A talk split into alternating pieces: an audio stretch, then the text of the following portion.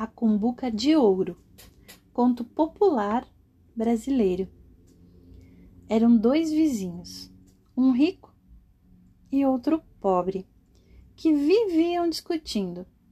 O rico gostava de pregar peças no pobre. Um dia, o pobre foi à casa do rico propor um negócio.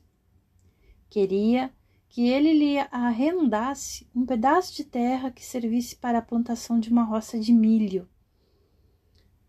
O rico imediatamente pensou num pedaço de terra que não valia coisa nenhuma, por onde nem formiga passava. O negócio foi fechado. O pobre voltou para sua casinha e foi com sua mulher ver a tal terra. Lá chegados, descobriram uma cumbuca. Xi, mulher, esta cumbuca está cheia de moedas, venha ver. É de ouro, disse a mulher, estamos feitos. Não, disse o marido, que era um homem de muita honestidade.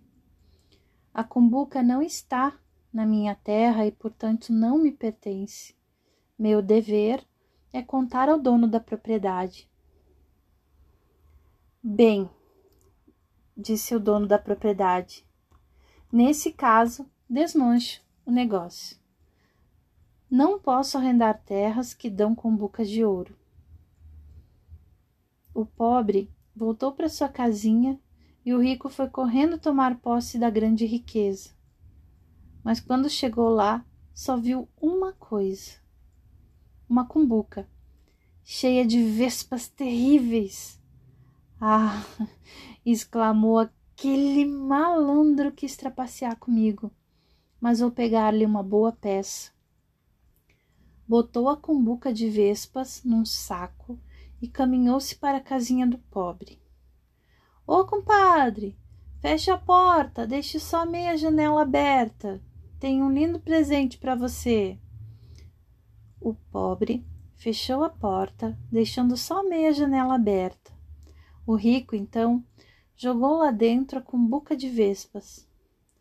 Aí tem, compadre, a cumbuca de moedas que você achou nas minhas terras. Aproveite esse grande tesouro. E ficou rindo.